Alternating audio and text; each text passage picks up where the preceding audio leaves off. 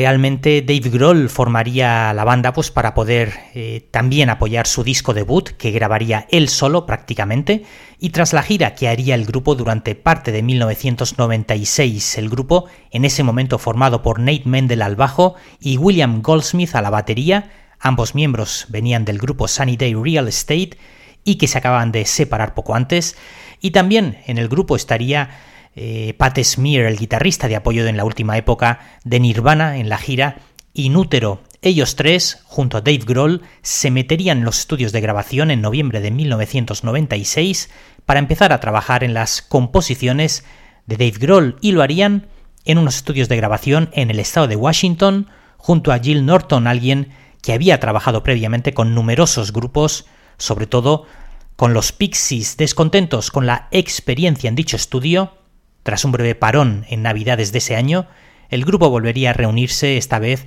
en unos estudios de Hollywood, pero sin el batería William Goldsmith, ya que parece pues que no estaban demasiado contentos con su trabajo.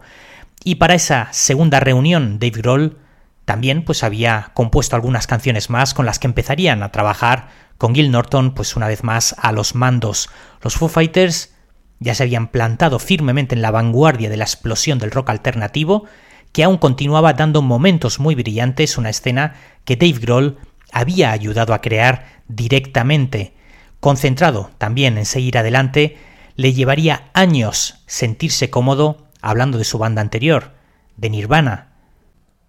Toda mi vida está definida por el punto de inflexión que supuso Nirvana, antes y después. Esa es simplemente mi vida. Es algo en lo que pienso todos los días, cada vez que me despierto y llevo a mis hijos a la escuela cada vez que lo escucho en la radio, cada vez que alguien se saca una foto conmigo, soy yo. Hace mucho tiempo dejé de tener miedo a ese tipo de cosas.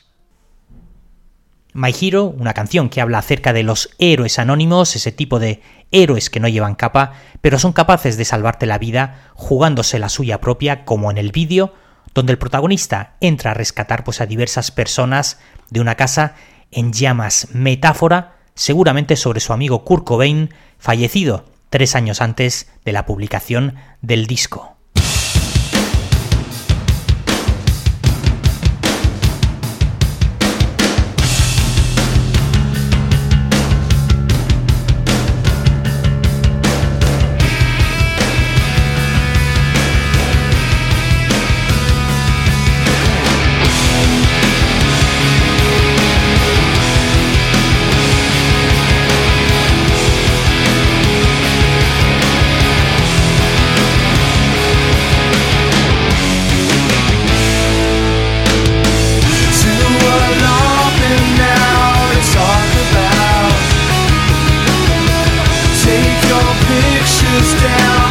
shake it out.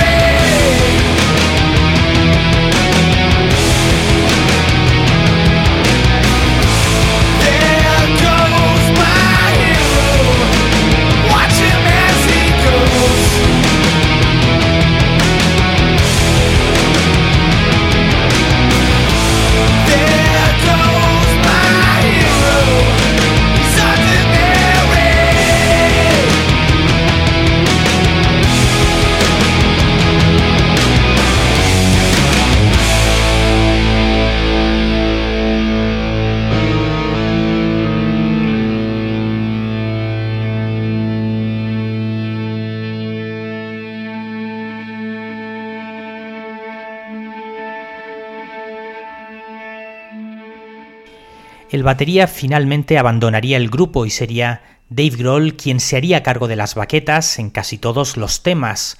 Una vez terminado de grabar el álbum febrero del año 97, entraría Taylor Hawkins, quien venía de tocar con Alanis Morissette.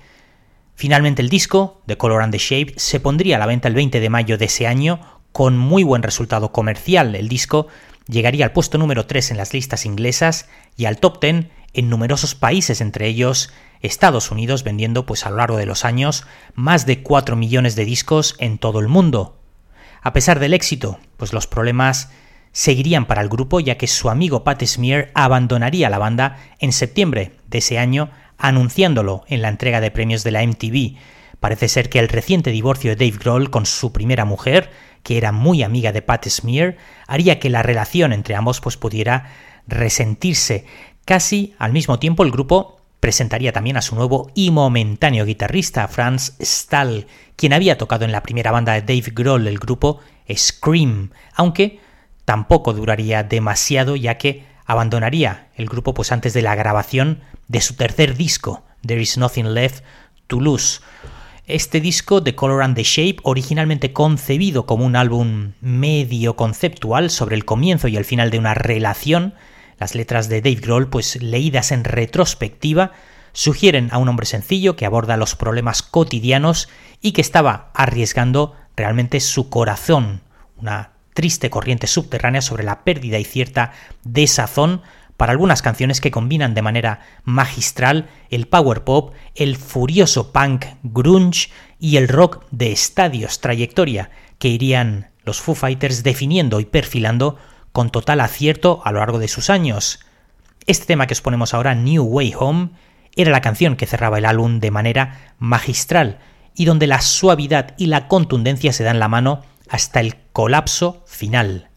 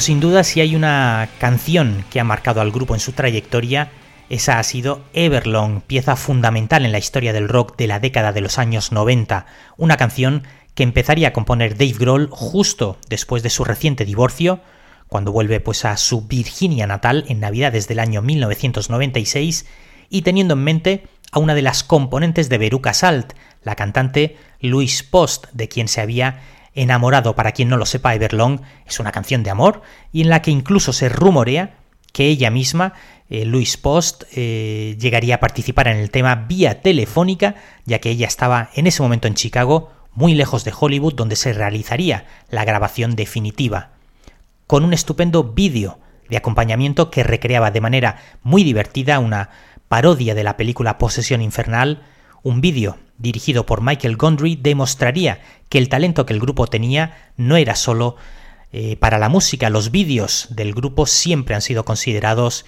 pieza clave del éxito de la banda y el sentido del humor siempre ha tenido pues un peso muy importante desmarcándose por completo de ese tipo de músico taciturno asociado siempre pues a la idea de una ciudad como Seattle. En el vídeo se parodia también un sueño pesadilla en el que Dave Grohl aparece caracterizado como Sid Vicious y Taylor Hawkins, ya incorporado a la banda en el momento del rodaje, aparece como su novia Nancy Spungen y, bueno, pues con este tema, esta maravilla, con Everlong, nos despedimos por hoy. Como siempre, muchas gracias por vuestra compañía y también muchas gracias a los mecenas del programa por su apoyo y colaboración. Mati, Aida, Miguel Ángel Tomás, José Antonio Magyáñez, Eliesf, Sergio Castillo, Enrique FG, Cimi Azimut, José María Ugarte, Sementalex, Leticia, Jesús Miguel, Miguel Ángel, Dani Suibne, Julián Fernández, Raf, Jorge Postal, Dora, José Diego, Lourdes Pilar,